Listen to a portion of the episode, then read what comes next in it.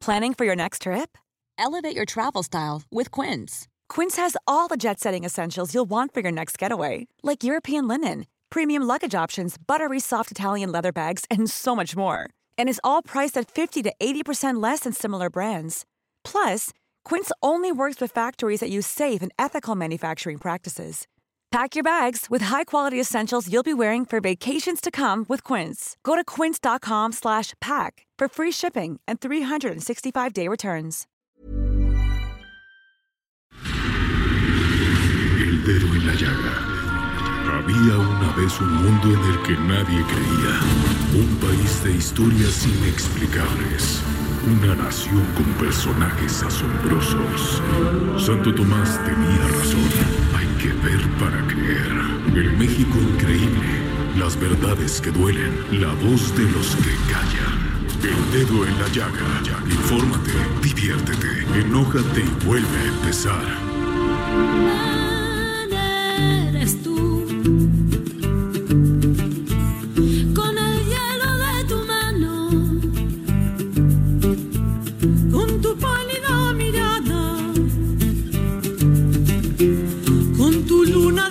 La romperás con tus salidas caricias. El llantar de mi universo, el silencio de la brisa.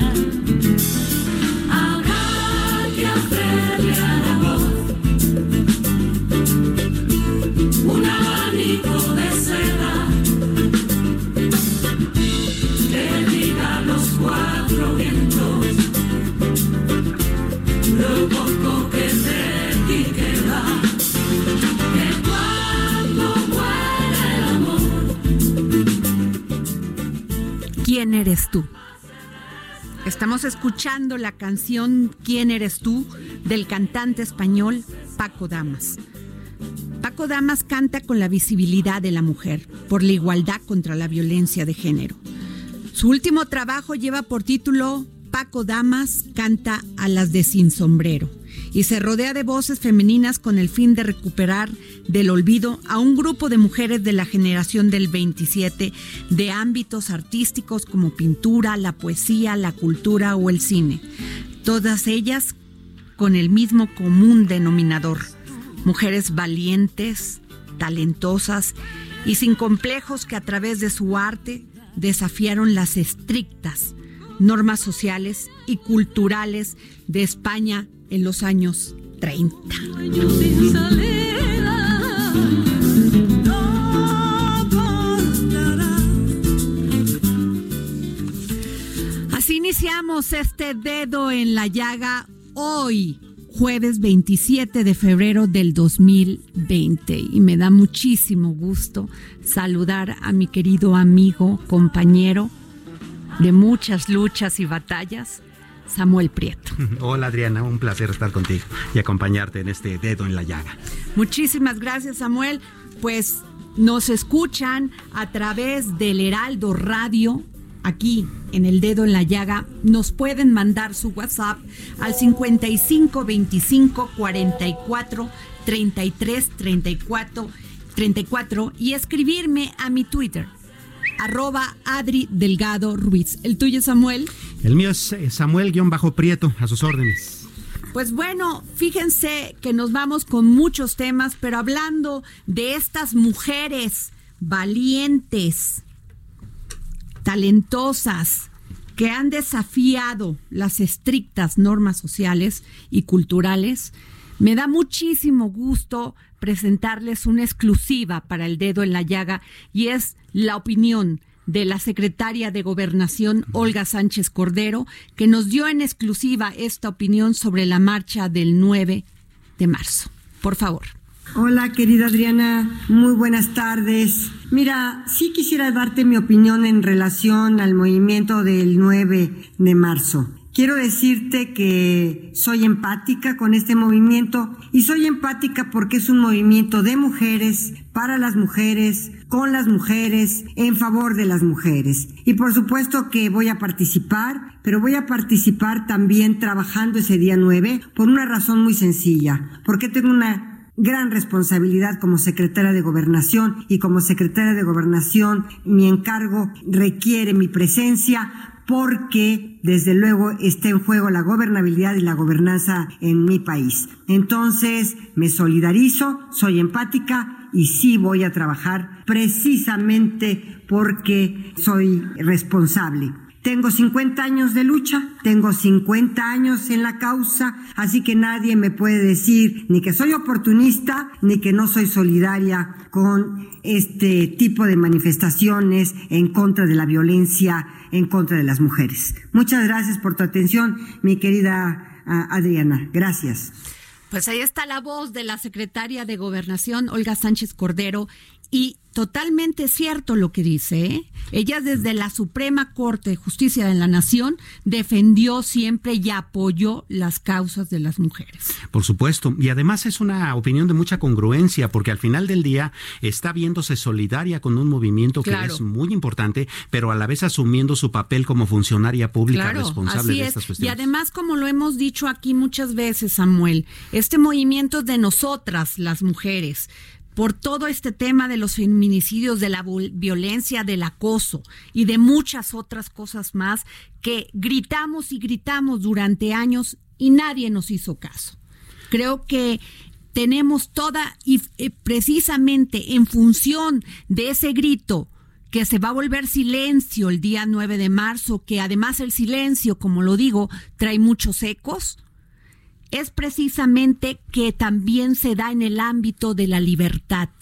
Aquellas mujeres que deseen llevar a cabo todo, todo lo que trae consigo este movimiento, bienvenidas. Y las que decidan que no, también bienvenidas. Claro. No podemos empezar a acabar con un movimiento de esta magnitud, donde todas las mexicanas y también los mexicanos se han sumado, pero es muy importante que no nos juzguemos, que salgamos adelante, que nos apoyemos, porque esta, esta, esta lucha es de todos, de todas. Y es, y es importante que empecemos a entenderlo, que no vamos a permitir más violencia contra las mujeres, más abuso, más acoso, no más. Claro, es, cierto. Y además el hecho de que alguna mujer, por ejemplo, decida no participar en el, en, el paro de labores no significa que no esté apoyando, porque hay quienes incluso van a tener que trabajar este, porque eh, consideran que sus instituciones no pueden estar sin ellas, ¿no? Claro. El Seguro Social, por ejemplo, el 60% de su personal son mujeres. Si todas salieran, no habría Seguro Social. Claro. En la banca, el 60% de la, Pero es un grito. Es un grito, Samuel. Es un grito y no solamente eso, también para la igualdad salarial. Basta ya de que unos ganen más que otras. Así de sencillo. Entonces, todo esto, Samuel, va, en, va, va a ser esa punta del iceberg para iniciar un cambio total, total. en todo. Por supuesto. Y tiene que ser así.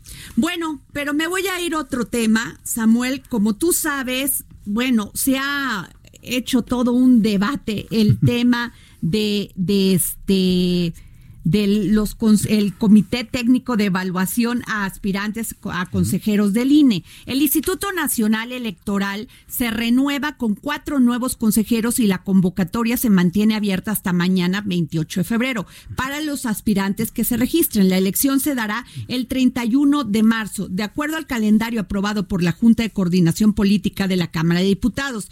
En este marco, ayer el diputado Mario Delgado vía Twitter destapó a John Ackerman como integrante del Comité Técnico de Evaluación para seleccionar a los consejeros del INE, propuesto por la Comisión Nacional de Derechos Humanos. Luego de que el diputado de Morena, Mario Delgado, anunciara a Ackerman como nominado para la Comisión Nacional de Derechos Humanos, minutos después, la misma organización desmintió y dijo que no había ningún nombramiento por su parte.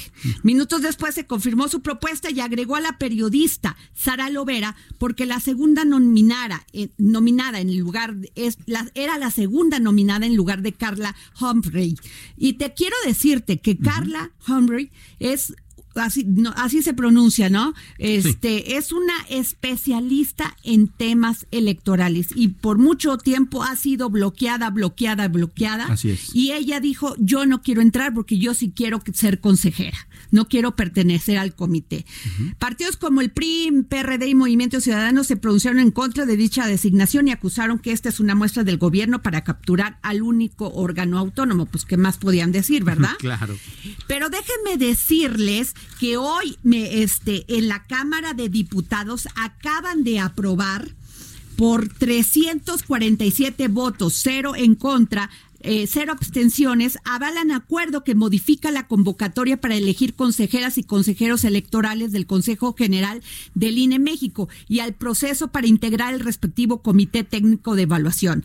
En cumplimiento de una resolución de la Sala Superior del, del, del Tribunal Electoral, informa, el Pleno dejó sin efecto los requisitos de ser mexicano por nacimiento, así como el requisito de no haber sido miembro de, del Servicio Profesional Electoral, ni haber, ni ser o haber sido miembro del Servicio Profesional Electoral Nacional durante el último proceso federal ordinario.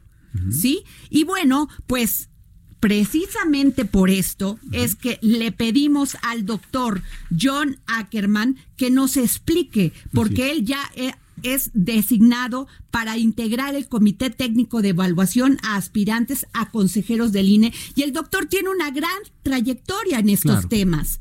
O sea, de veras, ahí sí no entiendo porque polemizan hasta lo que no tienen que polemizar. Y entonces, fíjate un punto muy importante que, que tengo aquí que dijo este eh, eh, Lorenzo Córdoba, dice que eh, consultado respecto Lorenzo Córdoba, consejero presidente, resaltó que si esta es una sugerencia para elegibilidad de los miembros del comité, es válido que la CNDH fije sus criterios, pero no, fija, no podrá fijarse como un requisito para los aspirantes a consejeros. En fin, es por eso que le pedimos al doctor, doctor John Ackerman que nos tomara esta llamada para el dedo en la llaga. Muy buenas tardes, doctor. Hola Adriana, buenas tardes. Un gusto, como siempre, conversar contigo. Oiga, doctor, pues aquí los debates y las polémicas no se terminan en este país. así es, así es. Pues esto es la es la sangre de la democracia, justo el debate, la discusión. Ya, ya, ya se acabó el tiempo de los consensos falsos y cómplices. Doctor, y, le, leímos sus tweets en el sentido de que no hay impedimento legal para que usted forme parte del comité técnico que revisará los perfiles de los nuevos consejeros del INE. Entonces, ¿por qué la polémica? Híjole, pues yo creo que tienen un poco de miedito, Adriana. Este, lo que pasa es que hay un, hay un coto muy cerrado, así como hay una una mafia de poder que siempre ha denunciado el presidente con respecto a los que controlan la economía y la política del país. este, en, en, otra escala quizás, pero también hay un, un pequeño grupo que, que ha considerado desde hace mucho tiempo las instituciones electorales suyas y este y para quienes hemos, sido muy críticos de ese ese grupito muy insular este que no acepta la crítica ni la autocrítica que no ve el fraude que existe en este país este alguien como yo pues aunque sea uno de, los siete integrantes del comité técnico, no, no lo toleran, no están acostumbrados a compartir, a tener debates plurales y abiertos. Entonces, reaccionan, reaccionan muy agresivamente este, y, aquí lo, el mensaje es que pues no somos como ellos. yo, no vengo a, imponer, ni, ni dirigir, ni controlar, sino simplemente poner mi granito de arena, contribuir a que este comité técnico funcione de manera plural y genera unas listas, nada más generamos este, quintetas para cada una de las plazas de, de, consejero, es listas que, que, dejen el abanico lo más abierto posible para que la Cámara de Diputados, la Junta de Coordinación Política primero, la Cámara de Diputados en segundo lugar en su pleno, este, decidan en toda libertad este, mandar un, un grupo de personas este, para transformar al INE, porque ese es el punto, necesitamos cambiar este Instituto Nacional Electoral, este, nuestra incipiente democracia este, no se debe a, estos, estos, consejeros, se debe a la ciudadanía.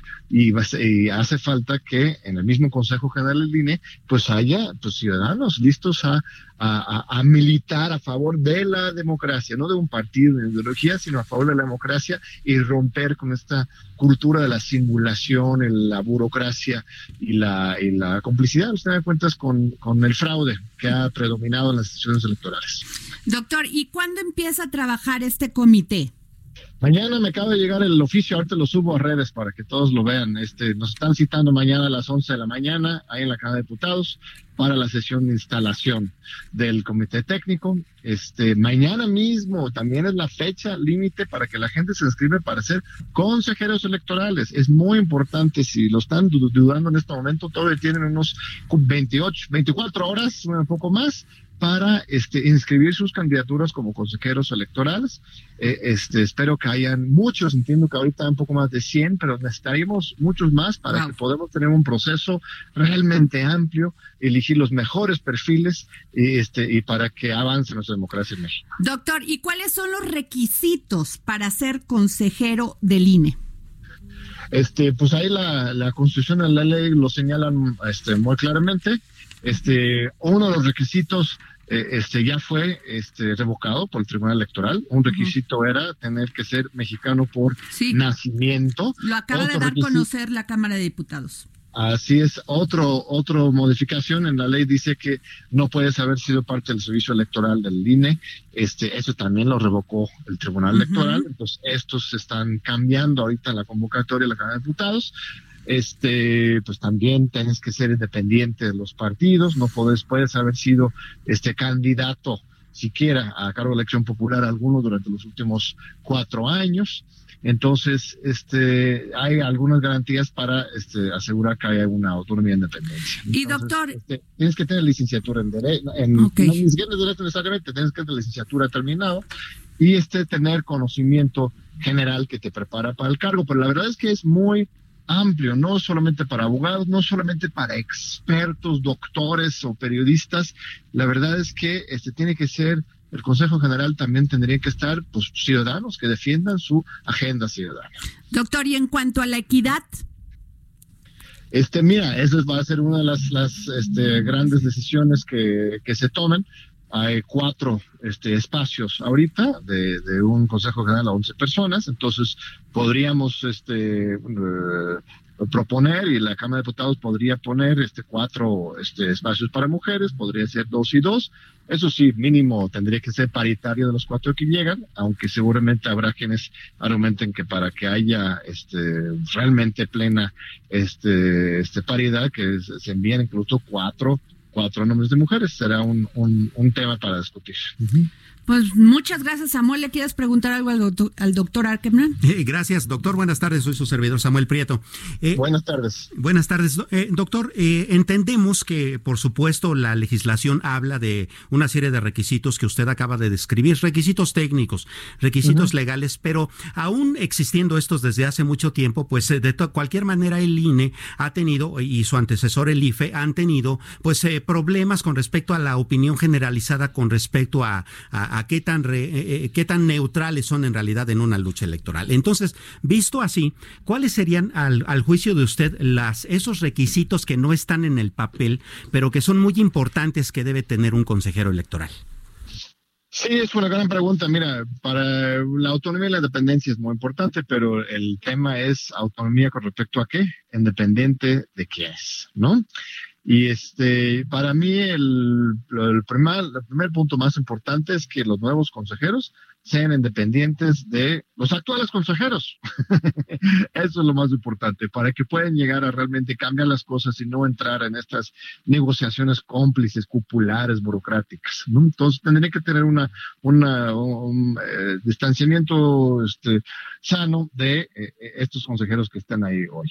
Eh, y esto también, también implica una autonomía de pues, los partidos políticos, una autonomía de los poderes fácticos, también los grandes empresarios, los que están muy enojadas hasta la fecha con la reforma electoral que no les permite, por ejemplo, comprar propaganda radio y televisión. Muchos quisieran tener un sistema como los Estados Unidos en que es el dinero es el que manda, cuando realmente aquí, bueno, hay mucho dinero bajo la mesa que se utiliza, eso se tiene que acabar, pero nuestra legislación es, es, muy buena, limita al mínimo las, las, contribuciones privadas en las, en las campañas y los prohíbe en la televisión y la radio. Entonces, eh, este, tiene que haber una autonomía de muchos actores y este, eso, un arrojo, una valentía para llegar, para luchar por la democracia, esto creo que sería el criterio más importante.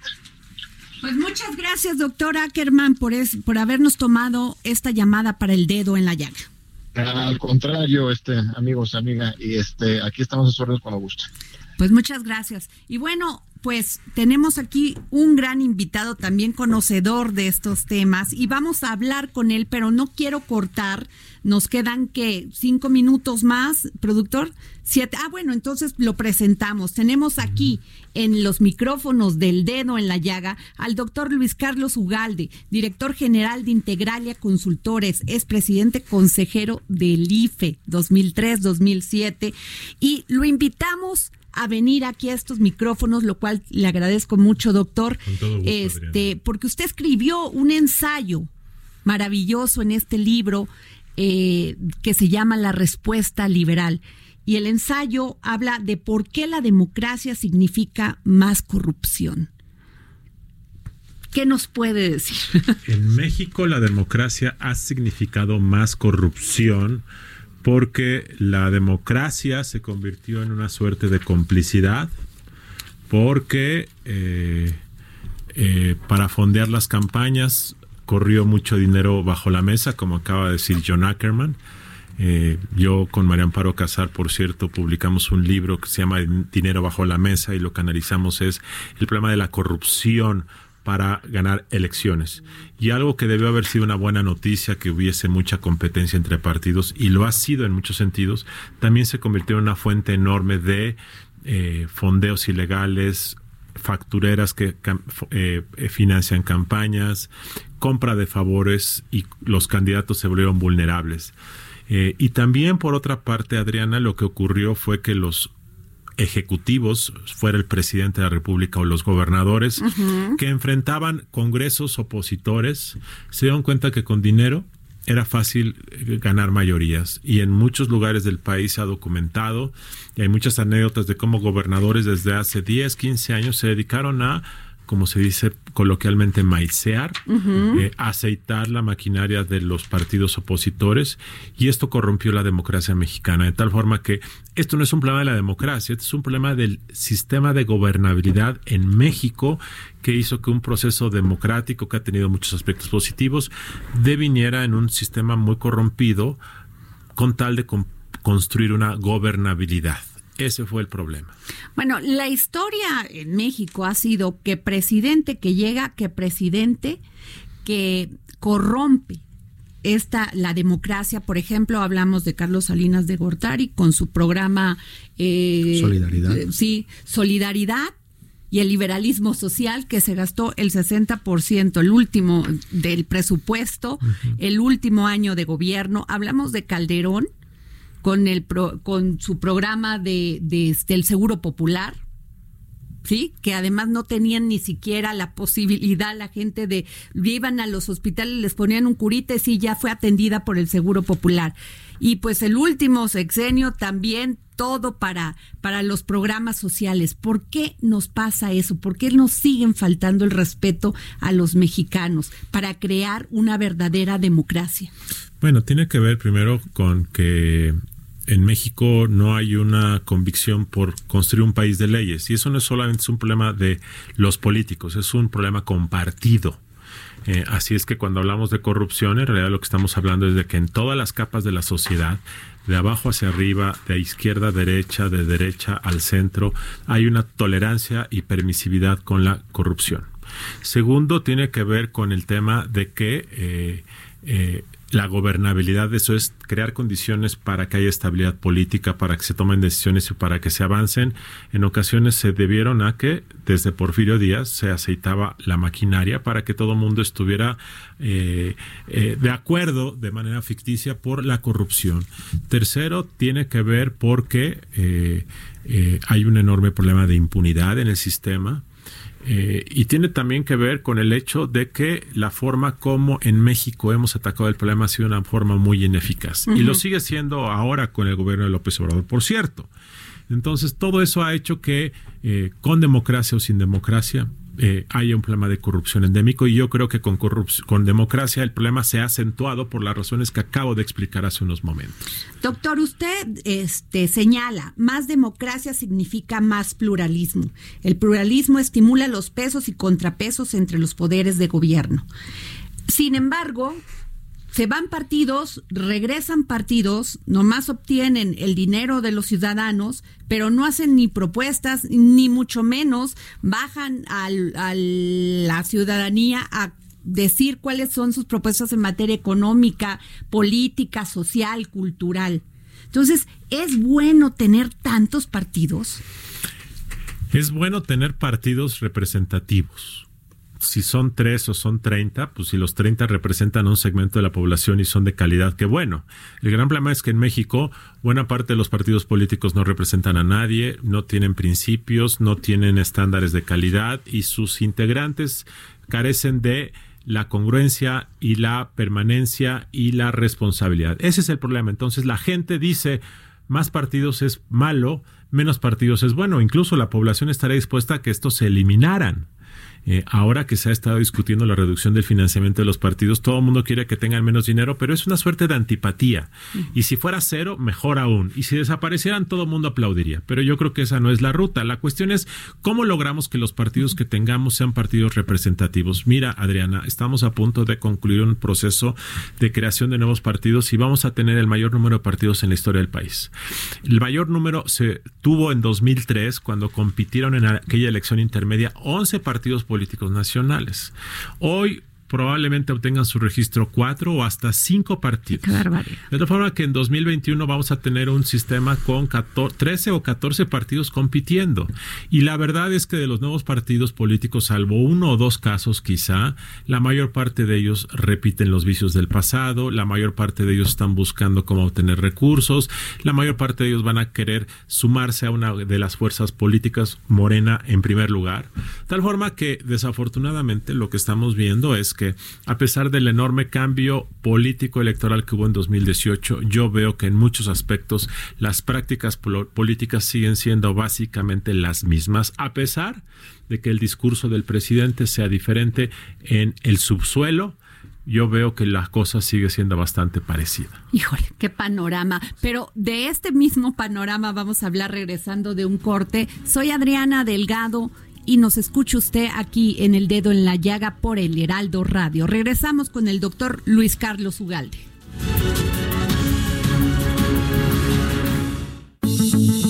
Adriana Delgado en su cuenta de Twitter, arroba Adri Delgado Ruiz. Además, te invitamos a enviar tus opiniones y comentarios en texto o por mensaje de audio a través del WhatsApp al 55 25 44 33 34. Y si quieres escuchar El Dedo en la Llaga del Heraldo Radio en cualquier momento y donde quiera que te encuentres, descarga el podcast disponible en Spotify y iTunes.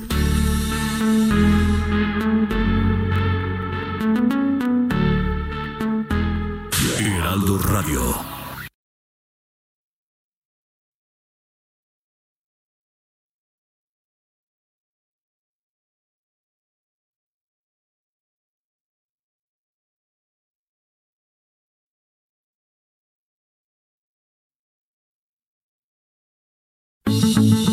Adriana Delgado en su cuenta de Twitter, arroba Adri Delgado Ruiz. Además, te invitamos a enviar tus opiniones y comentarios en texto o por mensaje de audio a través del WhatsApp al 55 25 44 33 34. Y si quieres escuchar El Dedo en la Llaga del Heraldo Radio en cualquier momento y donde quiera que te encuentres, descarga el podcast disponible en Spotify y iTunes.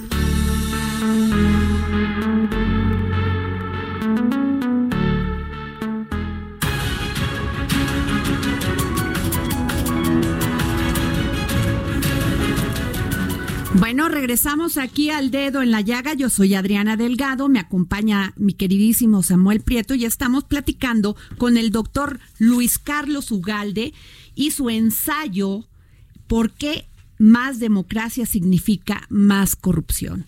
Y Luis, este doctor, pues lo que estábamos platicando hace un momento es de, de qué sirve, por ejemplo, la pasada campaña presidencial, si se gastó dinero ahí sí fue en serio y sin embargo el resultado fue totalmente adverso al PRI.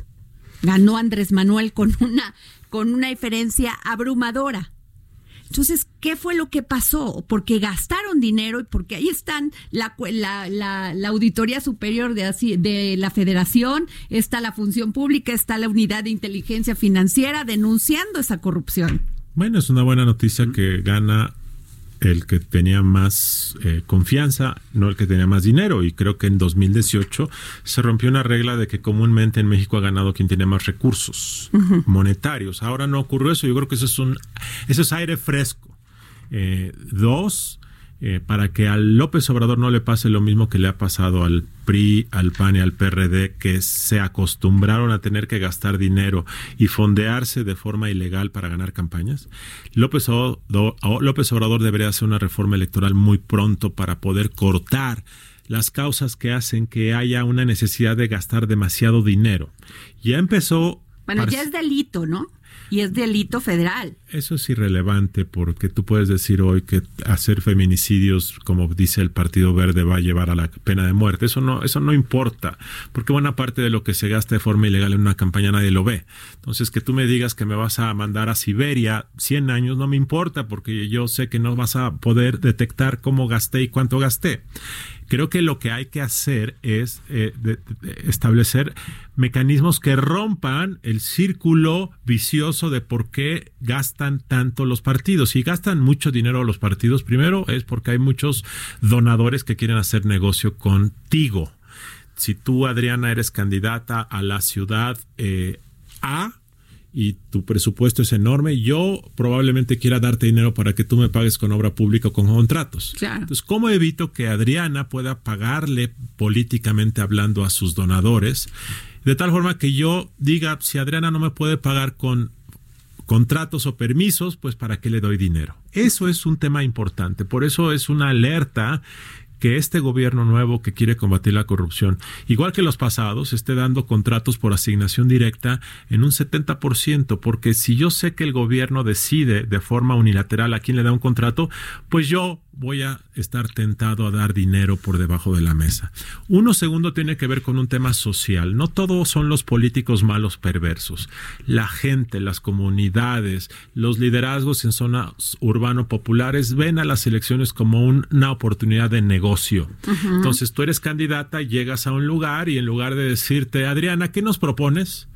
¿Cuáles son tus ideas para combatir los feminicidios? Te dicen, Adriana, ¿cuánto dinero traes? E incluso hay zonas del país que durante las campañas te cobran dinero para entrar a la comunidad.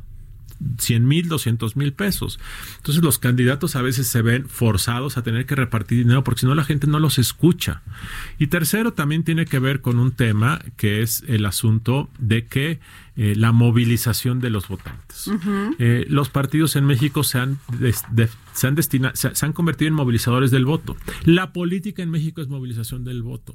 Eh, incluso al propio presidente de la República actual, que es tan potente para convocar a la gente, se le ha visto en algunos eventos en donde sus partidarios movilizan el voto una solución que se ha planteado y que María Amparo Casar y yo proponemos en nuestro libro Dinero bajo la mesa es que el voto sea obligatorio. Si todos tienen que ir a votar porque si no lo hacen tienen una sanción, entonces pues ya la movilización del voto pierde sentido porque de todas formas yo tengo que ir a votar. En fin, hay, hay cosas que se pueden ir haciendo. Yo creo que este gobierno ha, tomado una decisión que es muy potente, que es el tema de combate al tema de las factureras. Las factureras o empresas fachada han sido uno de los mecanismos principales que han usado los partidos para fondearse. Este tema ya se está atacando y creo que eso va a restringir mucho el fondeo ilegal de las campañas en México. Samuel. Resolviendo todos estos datos que, bueno, tienen soluciones específicas como las que usted propone, eh, ¿qué, viabilidad hay en que el sistema político también eh, tome una nueva, eh, este, anatomía. Por ejemplo, tal vez no preocuparnos tanto por hacer tanto partido, sino impulsar candidaturas independientes y cuestiones más ciudadanas. ahí va yo también. Las candidaturas independientes. Bueno, este experimento surgió en 2012 eh, y, como que su entusiasmo se diluyó por la fuerza de López Obrador. Recordemos que las candidaturas independientes era como una respuesta externa al sistema para combatir la partidocracia y generaron mucho entusiasmo. El Bronco en Nuevo León ganó bajo esa moda que me parece muy atractiva. Pero luego llega López Obrador en 2018 siendo un eh, crítico de la élite, de la corrupción, siendo parte del sistema, es decir, él es parte del sistema político, tiene un partido político, vive de las reglas del juego y combate a estas reglas del juego y entonces toda la crítica o toda la figura de las candidaturas independientes como que pasa a un segundo plano. Yo creo que es necesario recuperarlo, yo creo que es necesario que estas figuras sigan dando eh, la batalla, porque es una manera de generar una competencia externa a los partidos. Y debo decir algo finalmente. Creo que la experiencia del Bronco ha sido muy negativa, porque el Bronco, que me parece que, generó mucha expectativa, acabó siendo y está siendo un mal gobernante. Ha sido un gobernante frívolo en el sentido global de la palabra y creo que eso ha generado mucho desencanto. Los partidos piden, piden mucho dinero para sus estructuras y para su movilización. Y en este caso de las candidaturas independientes, pues no tendríamos que por qué darles dinero, ¿o sí? Yo creo que los candidatos independientes deben fondearse eh, a sí mismos. ¿Por qué no se le permite, perdón, doctor, a los empresarios dar dinero, o sea, apoyar? ¿Por qué tiene que estar tan, tan, tan, este... Acotado. Acotado. ¿Por qué no se debe, por qué no se transparenta? Incluso esto. Porque si lo dieran muy así, muy transparente, pues sabrían que cuando llegue su candidato al gobierno, pues se van a ver. Ah, tiene que ver con muchas cosas. Primero, porque creo que los empresarios, los grandes empresarios siempre dan dinero a todos y lo dan en grandes cantidades. Dos, si se transparentara, de cualquier manera lo seguirían haciendo por debajo de la mesa porque no quieren ser exhibidos como que dan a uno o a otro, o dan a todos. Tercero, porque dar por debajo de la mesa te permite complicidad. Y cuarto, porque hay una tonta creencia de que los empresarios no deben dar dinero porque es como la plutocracia que compra el poder. Hoy los empresarios y los donantes y los eh, eh, y mucha gente está dando ya la mayor parte de lo que se gasta en campañas. Ya está ocurriendo. Yo sí creo que habría que aumentar los topes de donaciones privadas. Yo creo que habría que hacer una invitación para que fuera público, pero la verdad es que la relación entre los empresarios y el poder político en México siempre ha sido y sigue siendo hoy bastante discrecional y eso es lo que alimenta este tipo de forma de dar dinero. Pero, por ejemplo, una candidatura independiente es la de Pedro Kumamoto, ¿no? Sí. Y, y, y muy bien. Muy bien, porque además él no aceptaba donación, no aceptaba donaciones de más de mil, dos mil pesos. Creo que esa es la mejor eh, eh, fuente de financiamiento. Pequeñas cantidades de mucha gente. Y creo que ese modelo debiese eh, promoverse y reinstalarse, porque creo que esa sería la situación más sana de los partidos para vivir. Y además eso ah, em, también reflejaría el verdadero arraigo y el verdadero poder del liderazgo social, ¿no? Así es, porque hoy los partidos, en realidad, los partidos que se están constituyendo actualmente, en ocasiones recurren a la industria de la movilización. Entonces, yo quiero ser partido, requiero organizar 20 asambleas estatales. Y en ocasiones contratan a movilizadores profesionales para que organicen una y le pagan 5 millones de pesos. Y aquí otros 5. Entonces, con 50, con 50 o 100 millones de pesos tú puedes organizar un partido político. Estoy exagerando pero sí sabiendo que en el primer año con los fondeos que te va a dar el INE te recuperas. O sea, es una inversión y eso me parece que hay que romperlo.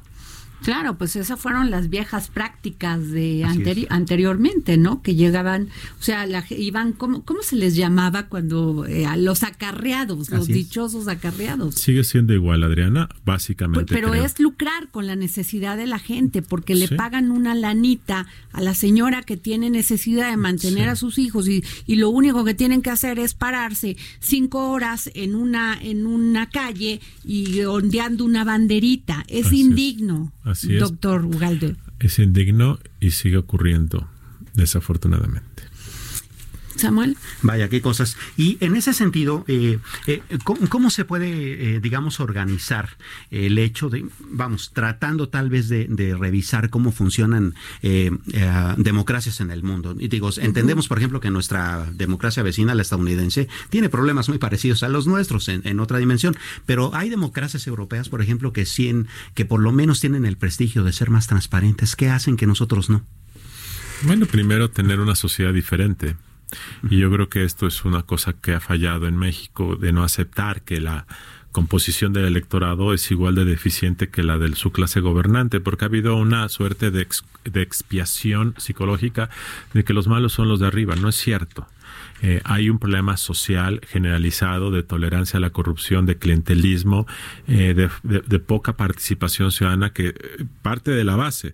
López Obrador es muy, es, tiende mucho a expiar los pecados de todos. El pueblo bueno, no es cierto, eso es falso. Y ese paternalismo complaciente lo único que genera es más daño, porque hace pensar a la gente que ellos están haciendo bien las cosas cuando en realidad el problema surge de todos, de abajo hacia arriba y luego se reproduce de arriba hacia abajo. Entonces ese es un problema de baja calidad de la de ciudadanía en México.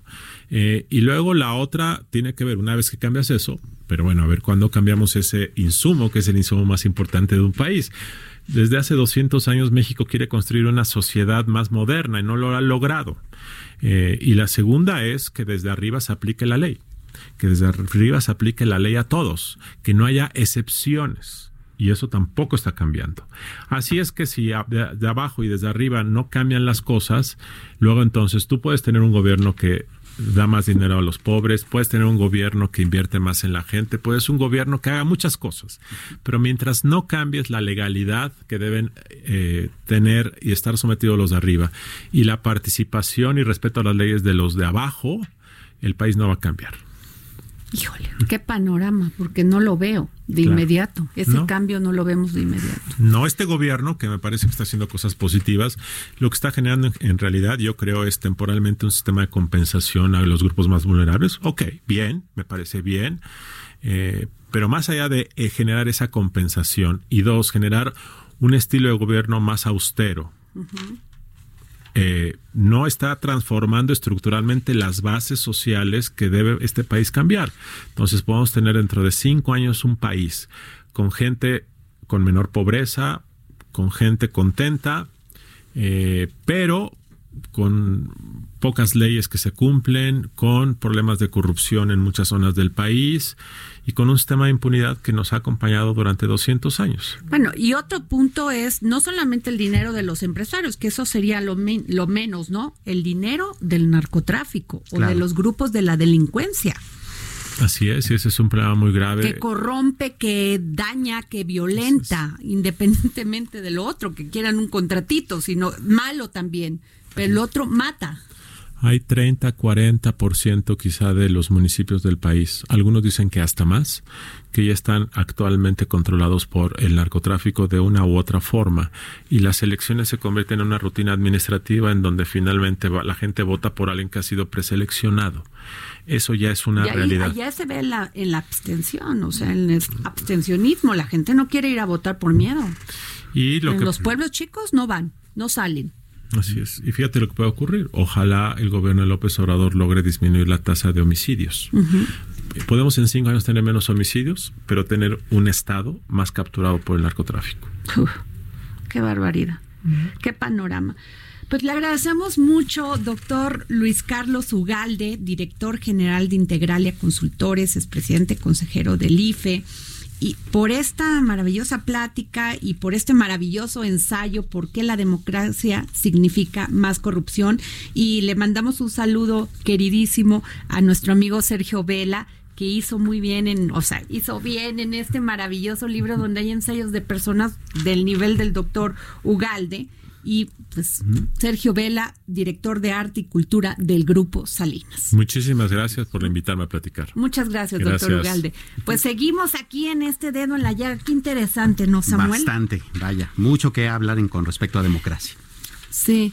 Pues fíjate que otro de los temas verdaderamente importantes es este del con, con pues la enfermedad esta que nos está coronavirus. coronavirus. Entonces, este, de veras ya, mira, ya hasta se me traba porque ya veo nada más que los puntitos en, los, en los países van creciendo, Samuel. Vaya, ¿y de qué manera? no Ya hay más de 2.000 eh, muertos que pudieran parecer pocos eh, hablando de o comparando con epidemias anteriores, pero es un problema mundial, eh, pues porque el mundo está cada vez más integrado y globalizado y se nos puede salir de las manos. Ahora, está muy padre el tema, o sea, el, el asunto, mientras, no sé aquí qué envidiosa soy, qué egoísta, pero neta...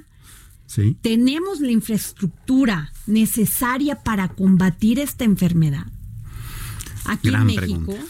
Entonces, es por eso que le pedimos al doctor Antonio Aguilar Rojas, jefe de la Unidad de Vigilancia Epidemiológica del Hospital Juárez de México, que nos contestara esta llamada.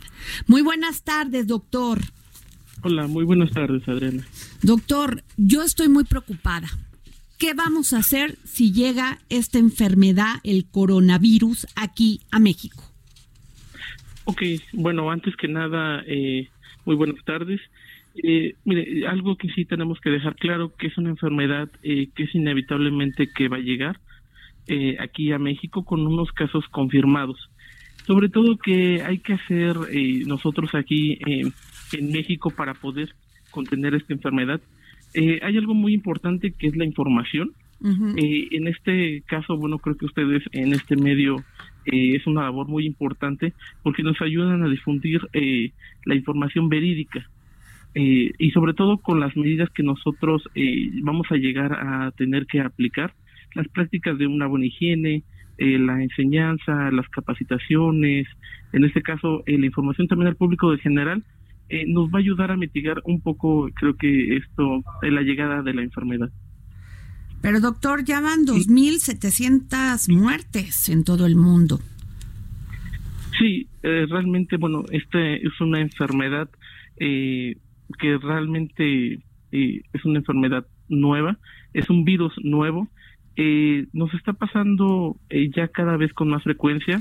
No solamente es esto del coronavirus, ustedes recuerdan en 2014 el Zika, hemos tenido enfermedades como el ébola, influenza en el 2009 eh, realmente eh, son enfermedades eh, que están, mm, están saliendo eso realmente por la dinámica que estamos teniendo en, en el mundo. Y son enfermedades que obviamente pueden ser de que ya están y o están en algún lado, están latentes, pero bueno, siempre tenemos el riesgo y hoy tenemos esta enfermedad enfrente. Doctor, ¿es cierto, a ver si usted me puede sacar de esta duda, que este virus con el calor tiende a morir?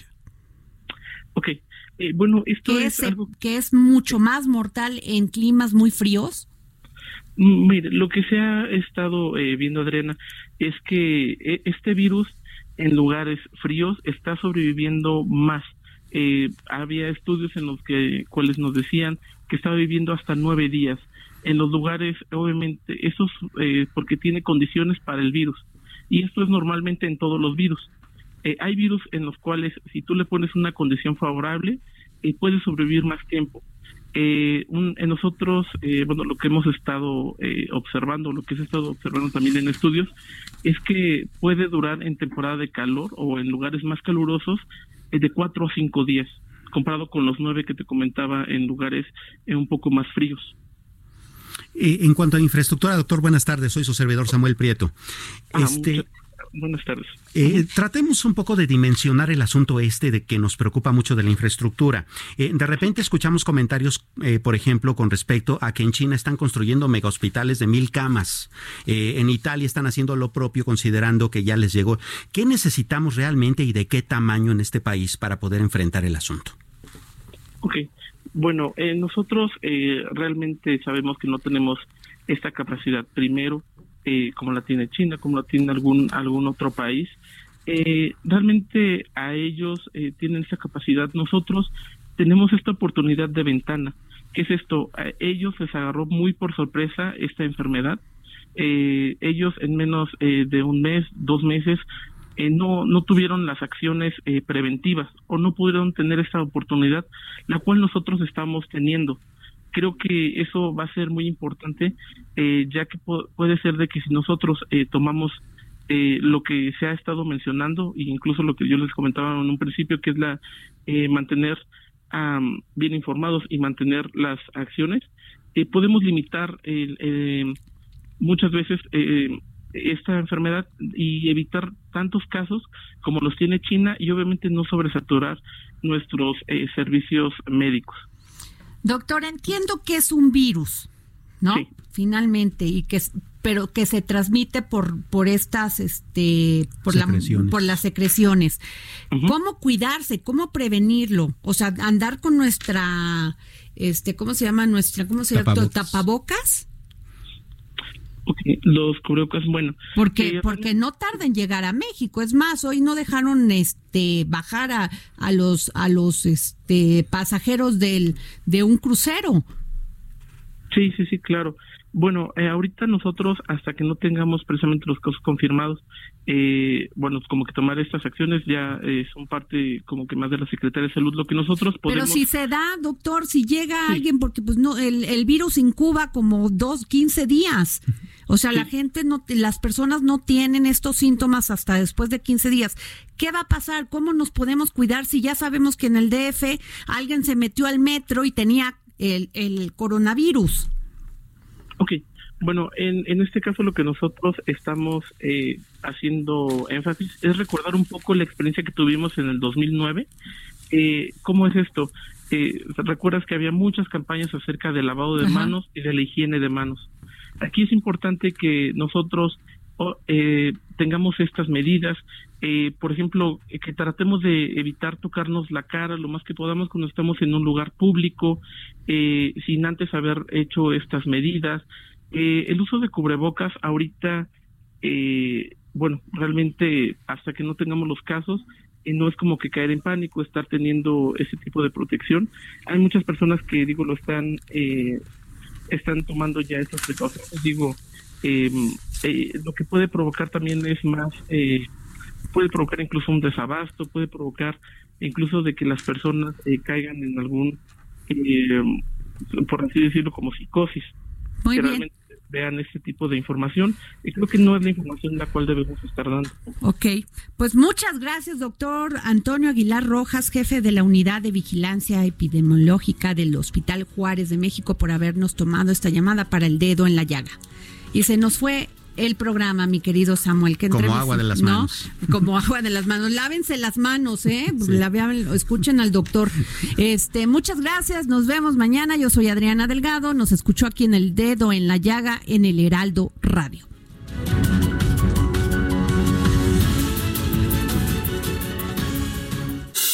Esto fue El Dedo en la Llaga con Adriana Delgado. Heraldo Radio, la H que sí suena y ahora también se escucha.